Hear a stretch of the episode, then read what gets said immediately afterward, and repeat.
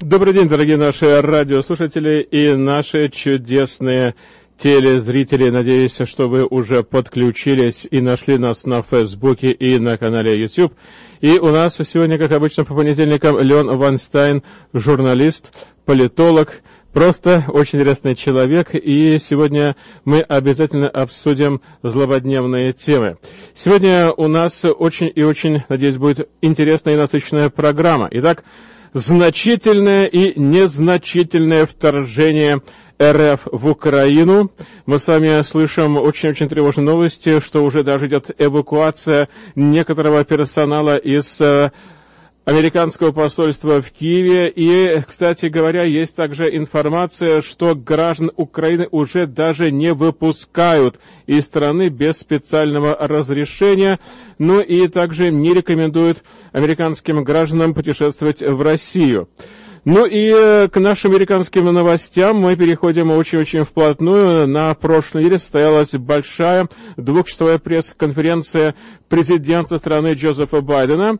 И э, ему задали такой вопрос. А вот если избирательная реформа не будет проведена, то что выборы у нас теперь будут нечестными, то есть до этого они были нечестными и будут также нечестными. Вот очень интересный такой вопрос задали э, Джо Байдену, и вот я хотел этот вопрос тоже задать Леону Вансталю, что он думает. Ну что, получается, выборы-то нечестные, а если все-таки они протолкнут эту избирательную реформу, то выборы еще честнее будут, то есть честнее, честнее, да, будет, то есть совсем будут честными уже тогда, наконец-то. Ну и также у нас э, суд в Техасе заблокировал указ Байдена о вакцинации военнослужащих. И эпидемия коронавируса, что еврейский заговор – вот э, такой вопрос появился на многочисленных, я подчеркиваю, многочисленных листовках, которые были разбросаны чуть ли не по всему Майами Дейт и Дейч и э, там есть такой маленький город рядом, то есть забросали листовки, причем листовками и э, к ним камушки еще прилагались. Вот очень такая непростая ситуация. Вот только-только мы как раз касались э, проблем антисемитизма в прошлой нашей программе, и вот э, вновь придется его коснуться. Добрый день, Леон, я надеюсь, что мы вас сейчас услышим. Добрый день, я тоже надеюсь, что вы меня услышите. Прекрасно слышно, прекрасно все настроено, у вас э, замечательное настроение, я думаю, что у нас э, оно будет сегодня тоже хорошим настроением, но оно у нас будет сегодня рабочим и боевым, потому что нам нужно все-таки решить некоторые моменты, вот э, то, что сейчас происходит у нас непосредственно и в мире, и не только в нем. Итак, значительное и незначительное вторжение в Украину.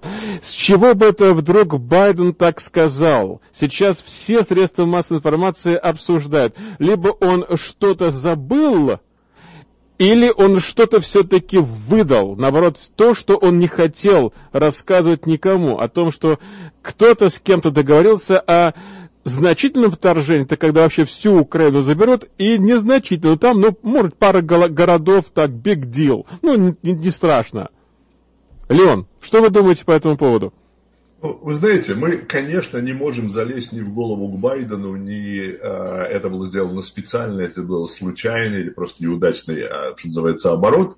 Но давайте рассмотрим все варианты. Давайте рассмотрим, э, что есть некие договоренности между Россией и Америкой о том, э, значит, что, как я уже прошлые два раза, когда был здесь, говорил, с моей точки зрения, так оно и происходит, э, значит, определенные вещи, которые Америке нужно от России, Россия делает, а за это Америка а, позволяет России восстановить, скажем, так сказать, половину Советского Союза или там какую-то часть его. То есть сдает Украину, сдает э, Белоруссию, сдает э, Грузию, сдает часть Молдавии, там не знаю, что еще. А вот представим себе, что это так. Значит, тут есть два варианта. Первое, Байден ляпнул а, что называется, правду матку, потому что он не очень соображает, как ее скрывать. То есть тогда это означает, что значит, а, достигнута договоренность, что некие пограничные конфликты, заходы, какие-то обстрелы, без того, что массово большое количество, что такое большое мы не знаем, но массово, да, происходит, не проис, если массово не происходит заход российских войск в Украину, а происходит что-то другое, типа там расширение гражданской войны, переодевают солдат там в форму какую-то другую, и они они там идут воевать, типа они, так сказать, там население Украины. Тогда Америка не вмешивается. А если Россия, так сказать, там с развернутыми знаменами, тогда Америка вынуждена вмешаться.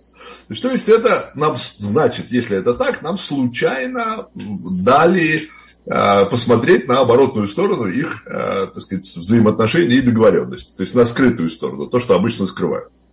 Теперь второй вариант, э, что а, они договорились, и это специально сделано, а именно это без того, чтобы а, по всем дипломатическим каналам и военным и прочее доносить до всех наших союзников, а потом доказывать, что это действительно идет из Белого дома, Белый дом сказал, да, это идет от нас. Посмотрите, значит, вот мы не хотим, как Обама, проводить красную черту, мол, если Россия сделает то-то, то-то, то мы будем там резко отвечать.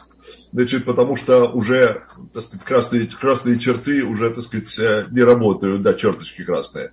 Обама сказал про Сирию, да, если они там сделают то-то, то-то, то мы немедленно сделаем то-то и то-то.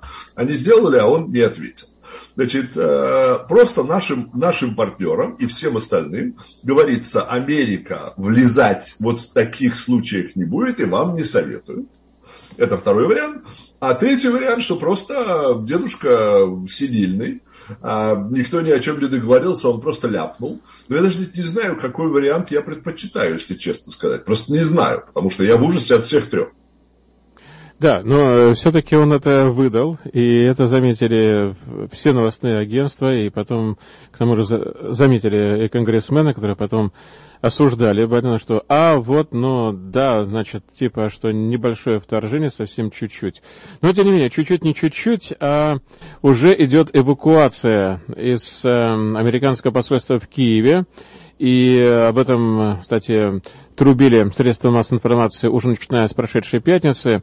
В субботу и воскресенье а, некоторые начали оговариваться, что эта якобы информация не подтверждена, это только некоторые источники сообщают, это никто не подтверждает, и даже, и даже кто-то кто-то публиковал, по-моему, я боюсь просто сейчас сказать, по-моему, то ли агентство Ретрос передало, что Госдепартамент не подтвердил и вот сегодня мы уже точно знаем, что эвакуация действительно идет, и об этом говорится прямо на твиттер-аккаунте Госдепартамента, на сайте Госдепартамента то же самое. Я хочу просто понять, кто кого пугает и зачем?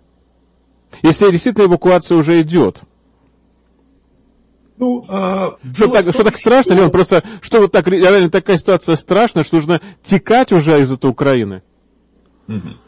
Ну вот, э, давайте снова вернемся к той же самой теме, о которой, которой мы уже касались, там, так сказать, в прошлые наши э, свидания, прошлые наши передачи. А может быть, это я не заметил, но я до сих пор не заметил ни одного фактического снимка или, или какой-то факта, подтверждающего, что Россия перебросила к границам Украины дополнительный контингент. Что такое дополнительный контингент?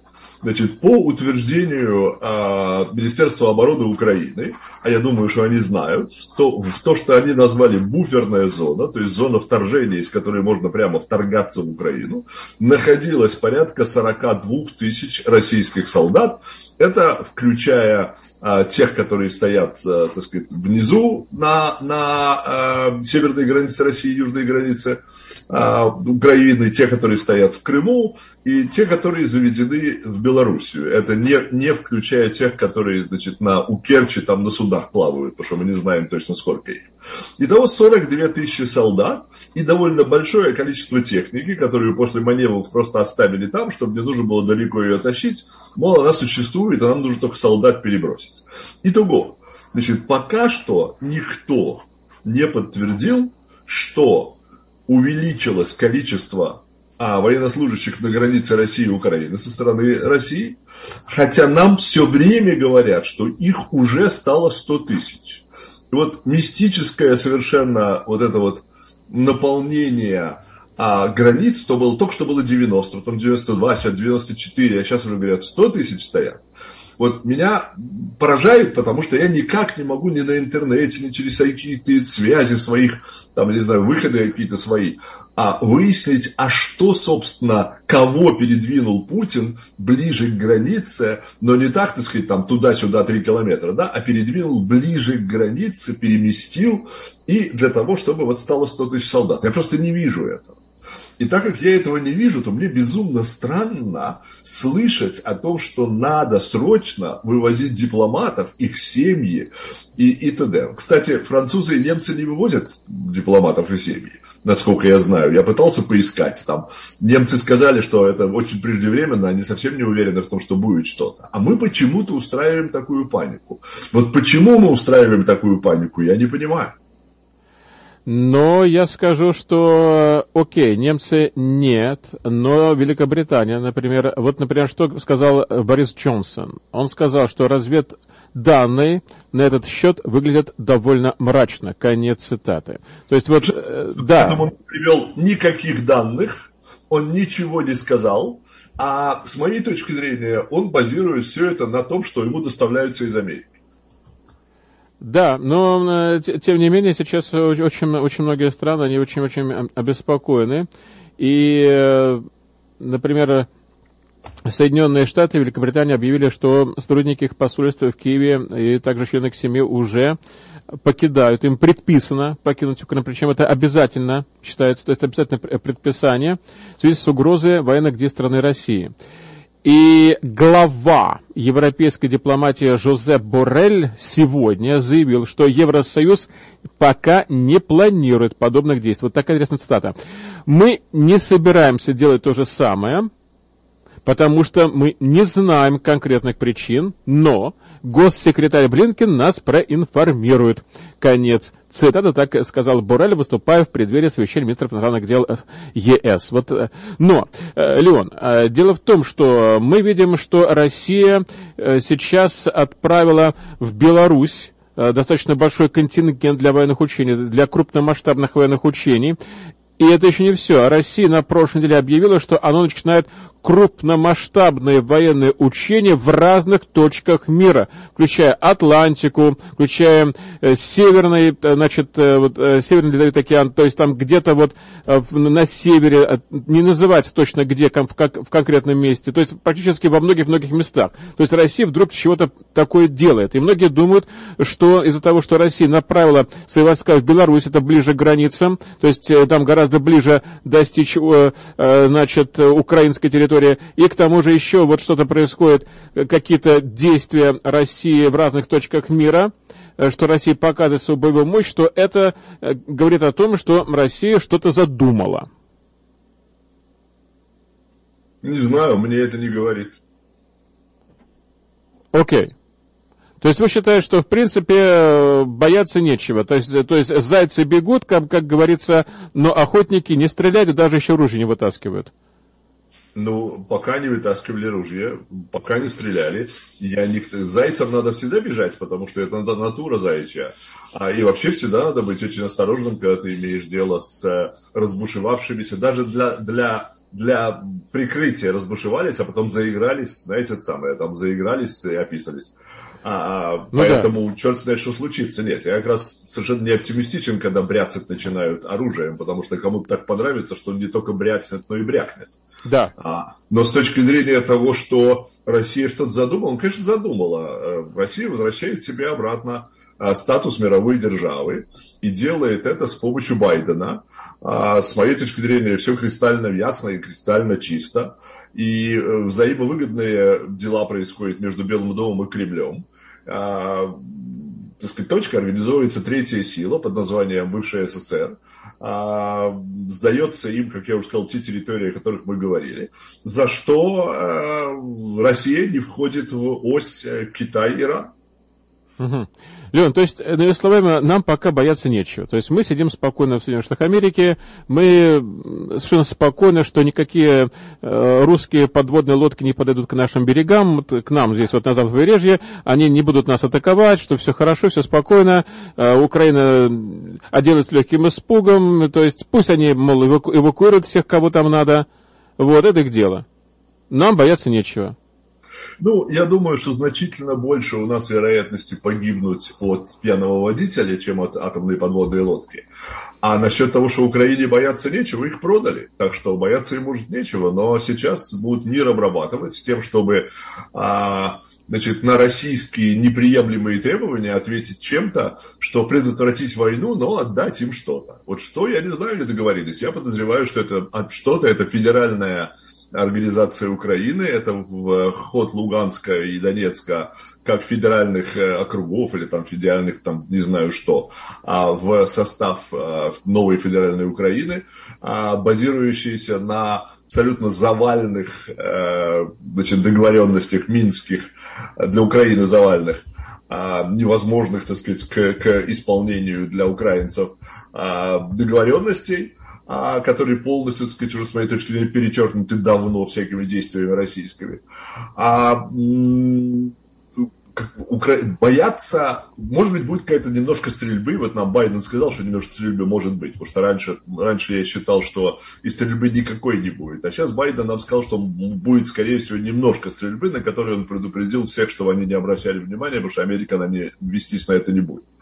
А, но дело в том, что вот э, то, что сейчас происходит, произошло в Афганистане и происходит сейчас, это развязывает руки Китаю в Тайване, это развязывает руки Ирану, э, так сказать, для того, чтобы достраивать, доделывать их э, и ракеты несущие, и атомные боеголовки и т.д. Это наша, наша слабость, причем слабость растерянная. Можно быть так сказать, можно быть, говорить, я не полезу, там, как Трамп говорил, да, я не полезу там ни за кого воевать, а, если только я не защищаю, так сказать, американские интересы или американских друзей, там, американских партнеров, вот, и оставаться сильным и, и, и точка. А, а слабым, когда все понимают, что это слабость, все понимают, что через три года оно может измениться каким-то образом, то сейчас вот как раз в эти три года и будут происходить достаточно серьезные изменения на мировой арене, которые, я не думаю, что очень хорошо повлияют на баланс сил с точки зрения американской.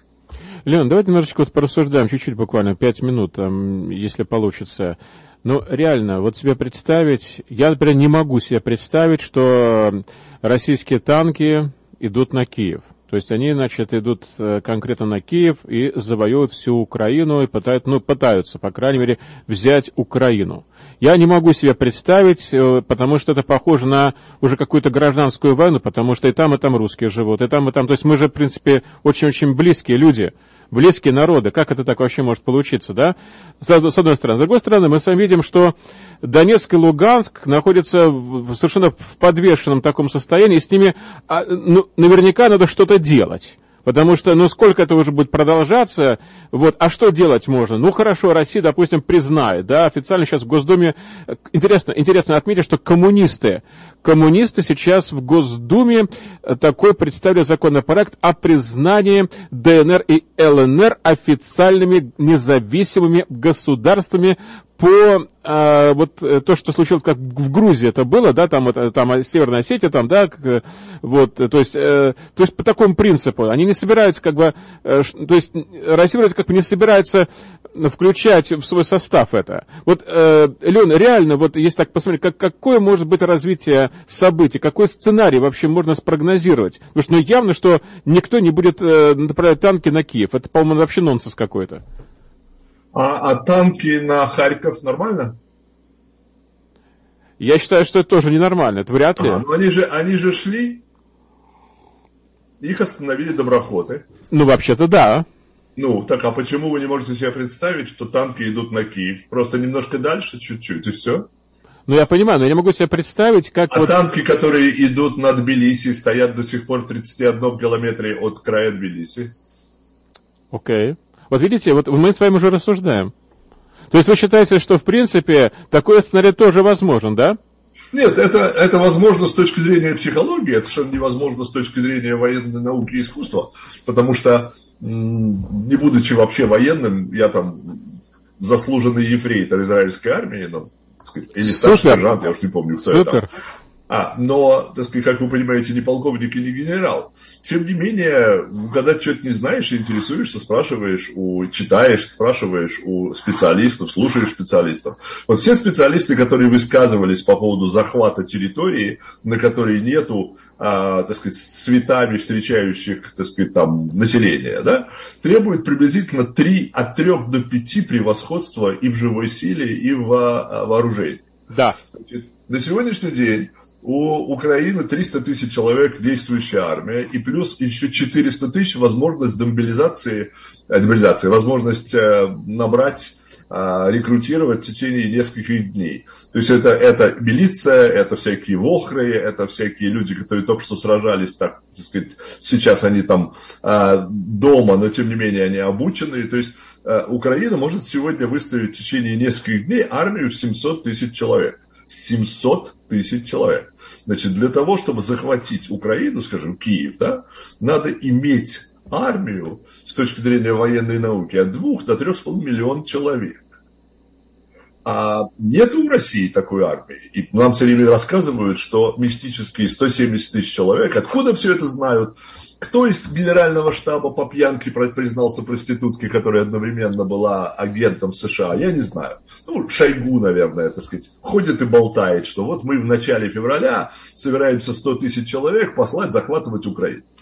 А, ну, бредятина такая, да, откуда мы все это знаем, откуда мы знаем число, откуда мы знаем количество, откуда мы знаем планы за три месяца.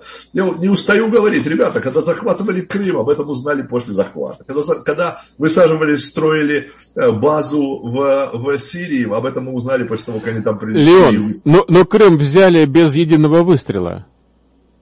Это огромная территория.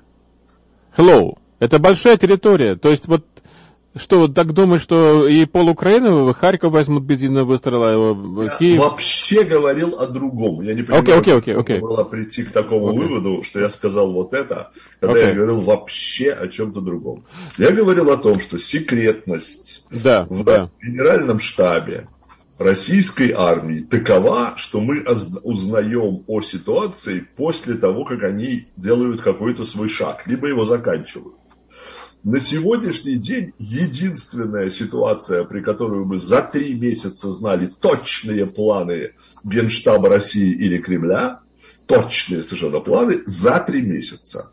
Это единственный такой случай, больше ни одного такого случая в истории мировой нету, нету ни одного такого случая, чтобы за три месяца мы знали количество войск, направления, на кого они, какие войска и когда они точно будут наступать.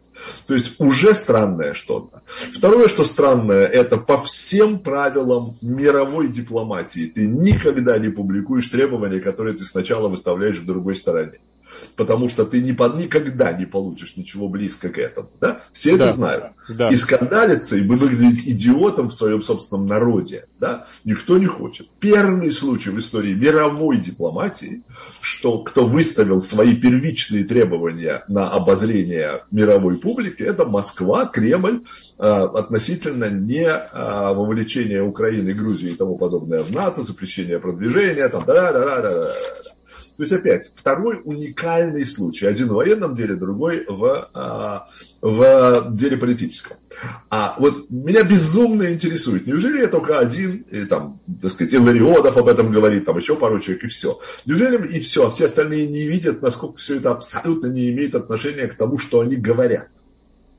Да, кстати, Рябков заявил так, что нам нужны водонепроницаемые, пули непробиваемые гарантии того, что ни Украина, ни Грузия не будут э, в составе НАТО. Ну, в общем, ну, они еще беспокоятся, что уже сейчас, несмотря на то, что Украина не является ни ПДЧ даже, она вообще никем не является, а там уже присутствуют натовские элементы. Ну окей. Э, Леон, значит, получается так, что множечко не получится, а вот немножечко, вот типа, да, вот э, Луганск там и Донецк, э, то вот это уже что-то более реальное.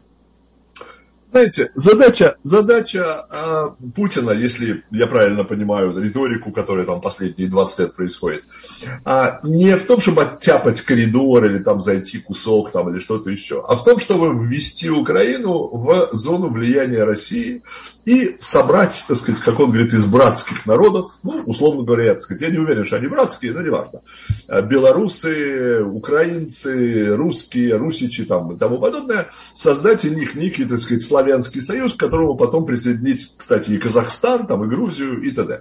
Казахстан, смотрите, отдали им Казахстан так легко, бам, одна из самых богатых стран, наверное, в Азии. Да, да. и подарили да. России. Да. Что? Не знаю за что, за что-то подарили. Да, ну что ж, дорогие друзья, будем наблюдать, э, что произойдет э, за одну неделю, по крайней мере, да, может быть, даже мы что-то узнаем раньше. И в следующий понедельник обязательно обсудим с Люна Ванстайном в прямом эфире. А сейчас мы переходим к нашим американским делам. Ну и я вернусь, с вашего позволения, опять к пресс-конференции Джозефа Байдена. Это была такая длинная, но интересная пресс-конференция, потому что там задавали такие вопросы, на которые э, Байден даже, может быть, и не знал даже, может, как точно или как э, правильно ответить, потому что он старательно выбирал слова. И э, он много говорил по поводу избирательной реформы. Ну и по этому случаю одна замечательная журналистка задала такой вопрос. А вот если избирательная реформа не будет все-таки проведена, то, собственно, и выборы станут нечестными, получается. То есть вот получается так, что до, сейчас выборы нечестные. Если избирательная реформа не будет проведена, то они тоже будут нечестными, да? А вот если она все-таки будет проведена реформа, то, она, то выборы станут вдруг честными. Или наоборот, значит, они станут честнее честных. Вот давайте мы, это, мы вот это обсудим. Для чего вообще тогда нужна избирательная реформа, если выборы-то у нас честные? Или все-таки нечестные?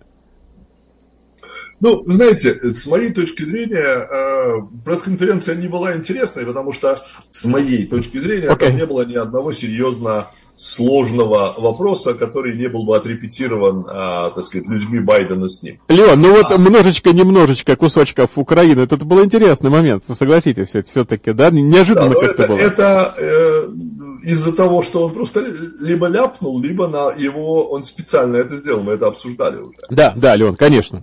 Согласен. Мы не знаем да. этого. Да. Сказать, э, с моей точки зрения, это специально сделано. А с чьей-то чужой точки зрения, может быть, он ляпнул. Теперь относительно вот этого вопроса э, про честность и честных выборов. Вопрос, уверен, обсуждался с Байденом, уверен, что с ним репетировался, и он безумно легкий в ответе. Но проблема с Байденом заключается в том, что он путается в словах. И даже когда написано что-то, он читает, потом что-то не соображает, начинает, не успевает читать, начинает сам говорить, делать какую-то глупость, а потом снова переходит на текст. Значит, на вопрос, честность, нечестность выборов, ответ элементарный. Я без подготовки вам его сейчас озвучу. Да, у нас выборы самые честные в мире. Но мы все время пытаемся сделать так, чтобы больше людей голосовало, чтобы у них была большая возможность, чтобы больше людей, которые живут в Америке, имели возможность принять участие в выборах, и мы стараемся обеспечить им еще лучшие условия. Точка. Все. Весь ответ. У нас, у нас честные выборы, меня честно выбрали, все честно, но мы стараемся сделать, чтобы было еще лучше. Чем То есть еще честнее, да, чем было?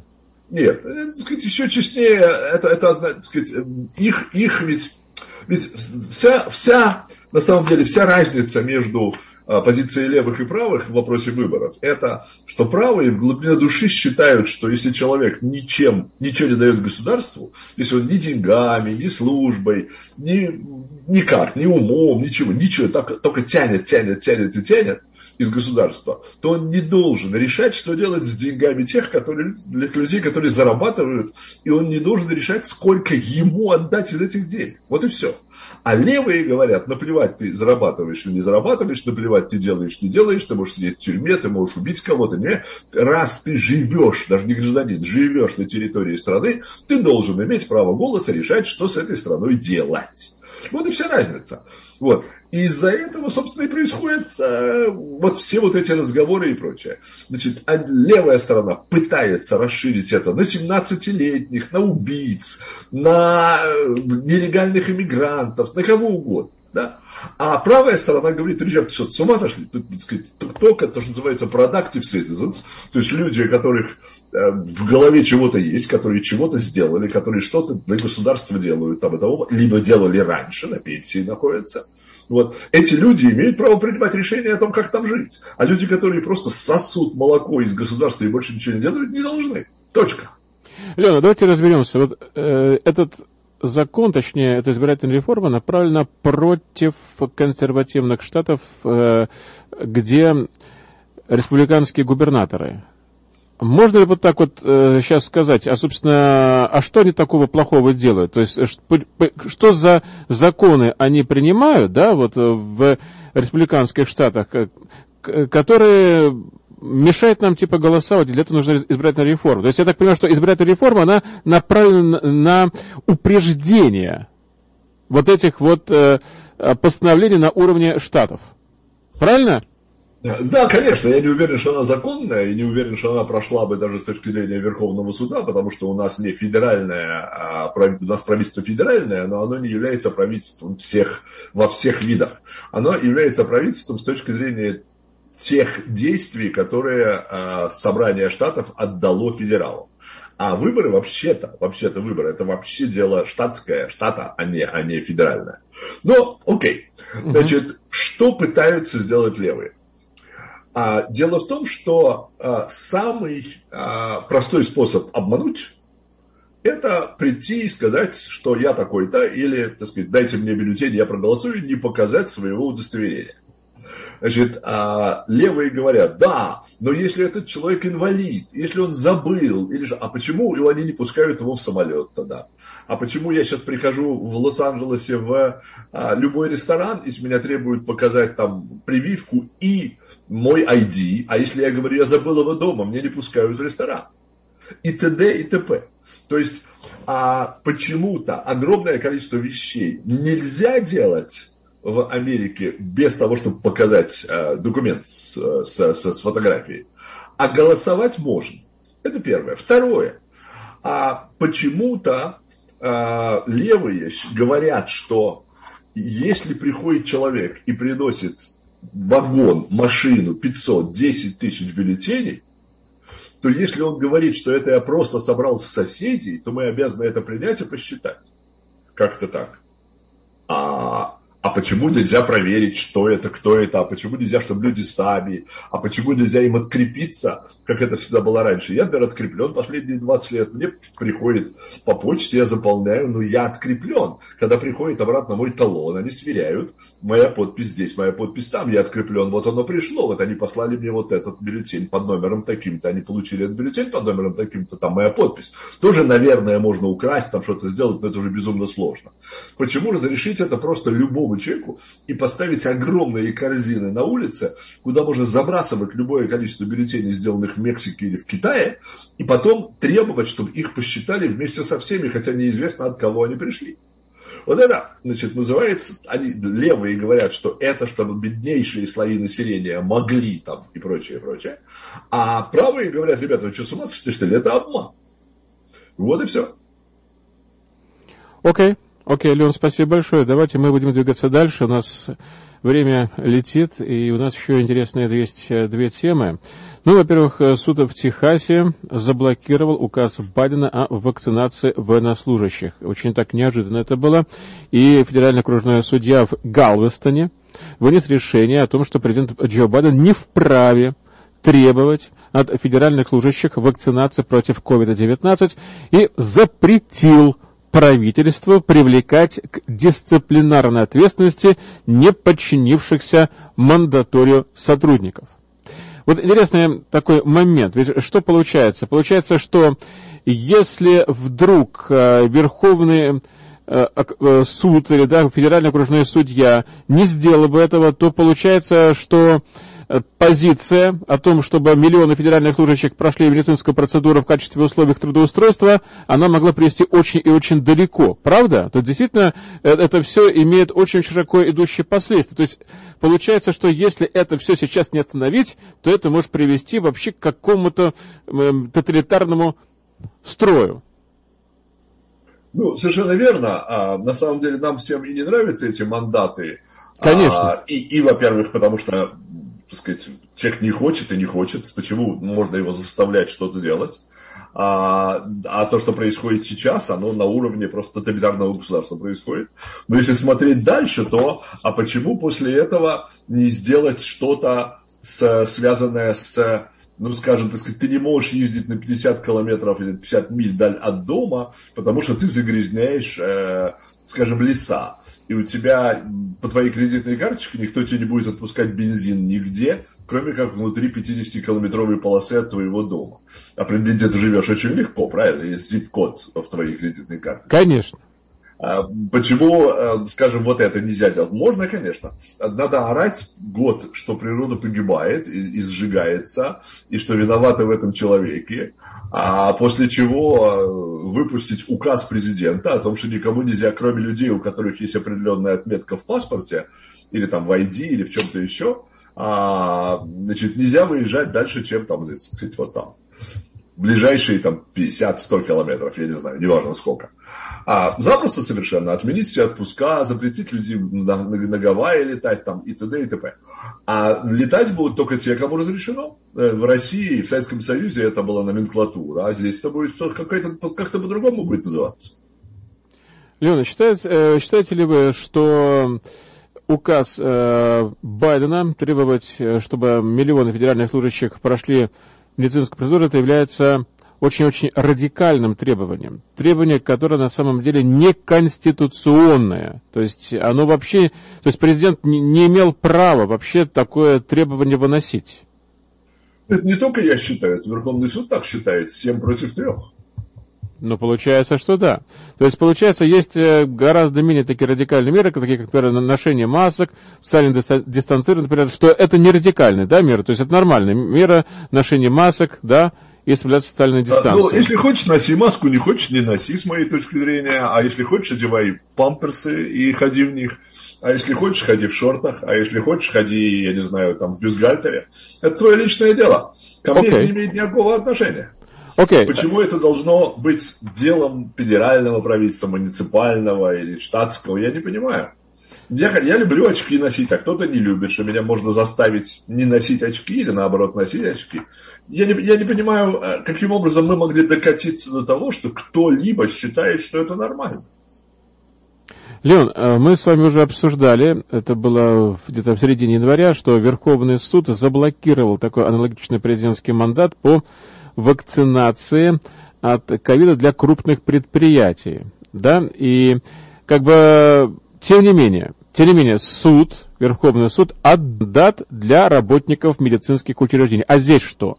Вот э, получается, что Верховный суд одобрил.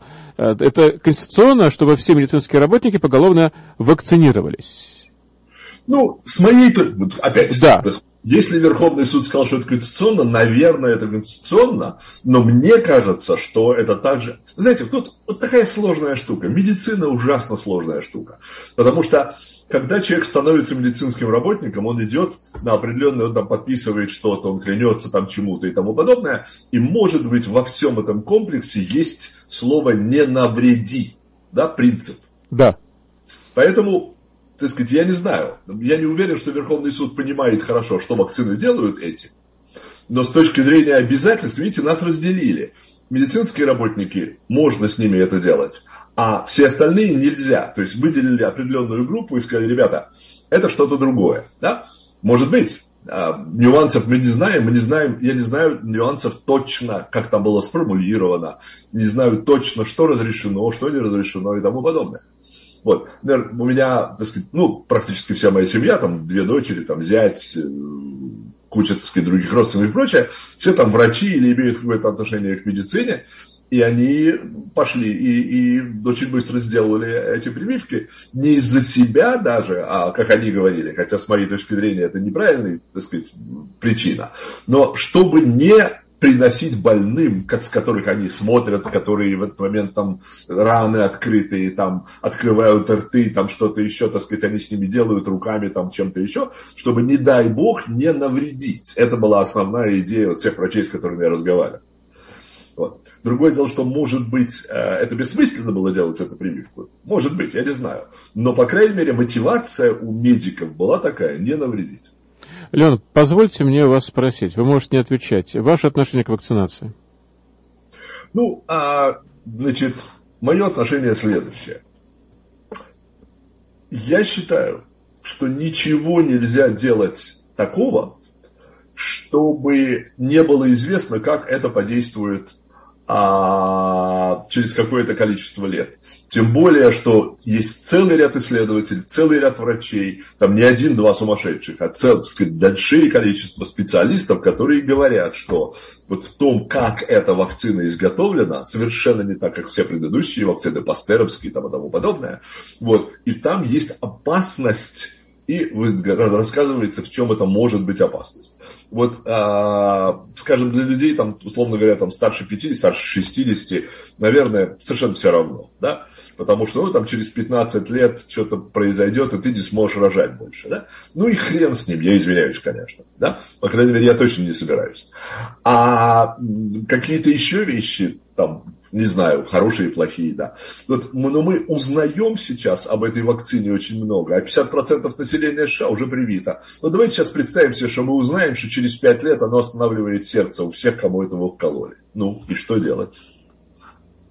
Что, так радикально, что что-то может э, повредить, да, действительно? То есть мы, мы, получается, что мы не знаем, да, или что-то знаем, но, Нет, не, но не хотим мы, сказать. Есть, мы не знаем, а когда мы не знаем, и есть много специалистов, которые говорят, ребята, стоп, стоп, стоп, стоп, стоп, мы не знаем, но это может подействовать на раз, два, три, четыре, пять и шесть. И это очень серьезно. Да? Поэтому давайте мы будем колоть вакцину тем, кто у нас наибольший риск это я понимаю прекрасно, да? Люди там от 65 и выше 70, люди с диабетом, там что-то еще. У кого, так сказать, заболевания, связанные с, с легкими, с трахеями, там, сказать, да, с, брон, с бронхами. Давайте им колоть, чтобы они как бы пережили это в более легкой форме и таким образом не, так сказать, да, но проблема заключается в том, что, как выясняется, эта вакцина, которая действует и которая неизвестно, как подействует на нас, она следующую мутацию никак не останавливает. А через нее вообще одно, вообще никак не останавливает, никак не действует. То есть, и ты вакцинирован, может быть, что ты несешь и таскаешь это вакци... с собой э, этот вирус, и заражаешь других, и сам ложишься, и тому подобное. Говорят, о, легче, легче проходит. А я хочу посмотреть еще два года на статистику, она легче проходит или нет. Знаете, у меня, у меня есть такое заболевание AFib, а, по-русски, мерцающая аритмия по-русски. И я несколько лет тому назад, в какой-то момент мне стало уже доставать это дело, я пошел к своему врачу и говорю, давай, так сказать, все время операцию говорил, давай делать операцию. Послал меня к специалисту. Я встречаюсь со специалистом, тот говорит, вы знаете, там, мистер Вайнстайн, а мы можем вам сделать операцию, там, прижигание и тому подобное, но вот сейчас входит новая технология, она уже вошла, там, это не прижигание, а, а льдом, так сказать, наоборот, замораживание. Uh-huh, да? uh-huh. Она вроде получше и прочее. Давайте подождем года полтора-два, посмотрим, как, как она действует, как люди ее переживают, и если будет все в порядке, мы с вами сделаем. Прошло два года, он мне позвонил, я к нему приехал, мы это сделаем. Да? Посмотрите, что он сказал мне. Давайте, она уже разрешена FDA, а вакцина не разрешена FDA. Она разрешена как emergency response. Emergency. Не регулярная emergency. Почему детей давать как emergency, а у вторых emergency нет, я не понимаю. Так вот, значит, она была разрешена. Все делали уже, в Европе уже делали, а он мне сказал, подождем полтора-два года, посмотрим, как люди, которые прошли это, уже проходят дальнейшие стадии, и тогда я скажу, рекомендую это вам или нет. Ну, это нормальный подход человеческий. А то, что с нами сейчас делают, никакого отношения к нормальному подходу не имеет. Он антинаучный, с моей точки зрения. Окей, okay, спасибо. Лен, несмотря на то, что э, подошел еще один участник нашей сегодняшней программы, наверное, жутко голодный, этот э, замечательный ваш песик такой, это такой солидный, солидный. Я думаю, что наши слушатели э, слышали такие вот звуки. Это просто по паркету прошелся пес. Вот он сейчас да. спокойно сел, поэтому я не буду вас, э, точнее его, наверное, и вас тоже томить так долго. Но у нас впереди очень-очень э, важная новость. Это последняя новость, она тоже касается коронавируса. Дело в том, что вот прошедшей ночью произошел очередной антисемитский инцидент в Майами-Дейт. Ну, это и в, на улицах Майами это было, там еще один есть такой город небольшой, Серфсайт он находится, э, расположен с этим рядышком с Майами. Дело в том, что появились листовки, причем листовок очень и очень много. Некоторые говорят, что это сотни, некоторые говорят за тысячу. И листовки были разбросаны везде, причем они, интересно, они, они находились как бы в пакетах. И в каждом пакетике были обнаружены камушки. Значит, э, сначала то, что э, касается листовок. В листовках утверждается, что эпидемия коронавируса – это не что иное, как еврейский заговор. И в пакетиках, куда клали листовочки, ну, некоторые считают, что это для веса, а некоторые считают, что это не для веса совсем, камушки находились. То есть это такие нормальные камушки, да, знаете, которые можно в руку взять, да, и кинуть. Понимаете? И сейчас э, полиция расследует этот случай, уже даже FBI к этому подключилась. И на самом деле э, я бы хотел просто разобраться. Э, ну, это много листовок. То есть, кому вообще это надо? Что вообще такое происходит? То есть, опять хотят на, на все свалить на, на евреев. То есть, во все, во все виноваты, простите меня, жиды, да? Ну, вообще-то, это довольно распространенная способ, так сказать, сбрасывания вины, а сколько, так сказать, веков-то уже существует. Протоколы сионских мудрецов, так сказать, все, все из той же самой отрасли. Мы говорили об этом, действительно, когда э, и в этом в значительной степени виноваты те люди, которые а, члены демократической партии в том числе и евреи, которые когда-то начались антисемитские, антиеврейские, антиизраильские, антисемитские высказывания членов Конгресса или людей, близких к власти, они не стали единой стеной, они не сказали, так сказать, немедленно перестаньте, прекратите, так сказать, иначе там будут последствия и тому подобное, они просто промолчали для того, чтобы, значит, вот не нести раскол в партии. А раз вы промолчали, а, ну окей, вперед. И оно поехало. Как только, как только начинаются на как антисемитизм и расизм, и такой расизм, черный на белый, белый на черный, и когда ты это не останавливаешь, он только начинает увеличиваться, увеличиваться и увеличиваться. Поэтому а, я думаю, что и вот те истории, которые были во время этих погромов, которые устраивала Демпартия с помощью Антифы и БЛМ, в 20 городах, которых они правили. А в Лос-Анджелесе просто, так сказать, там, когда это самое, побежали, а, значит, члены Black Lives Matter, в основном черные, а, бежали грабить Беверли-Хиллз, то по дороге а, было несколько церквей и школ. Так вот, осквернили две синагоги и три еврейских школы. Остальное больше ничего не тронули. То есть люди конкретно знали, а, где что находится и что они будут с этим делать. И опять от еврейского, так сказать, как бы населения Лос-Анджелеса и Америки ничего не последовало. Ну, значит, можно. Значит, вот, так сказать, когда можно, то будет обязательно. Леон, дело в том, что сейчас идут многочисленные митинги протеста против вакцинации, против ковида во многих городах, и в том числе в Соединенных Штатах Америки, то есть практически везде.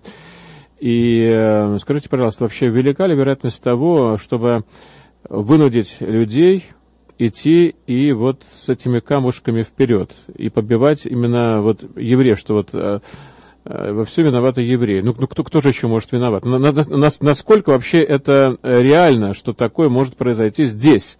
В Соединенных а Америки. Нет, почему в Германии, в самой, в самой просвещенной стране на белом свете, в котором евреи жили испокон веков, в котором, так сказать, а, евреи выкресты писали потрясающую музыку и науку и прочее, и прочее, ну, чтобы добиться чего-то, надо было, так сказать, креститься, да? А почему, так сказать, в Германии вдруг, что называется, за ночь это произошло, а здесь не может? Конечно, может.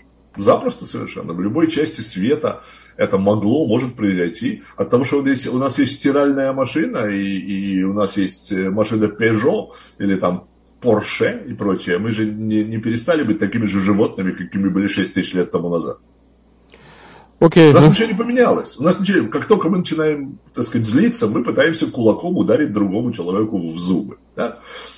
Либо, либо впрямую, либо, так сказать, каким-то другим образом ничем не, не поменялись. Ну, чем мы это поменялись со времен царя Давида или там, так сказать, я не знаю, там, угу. а, разрушения второго храма?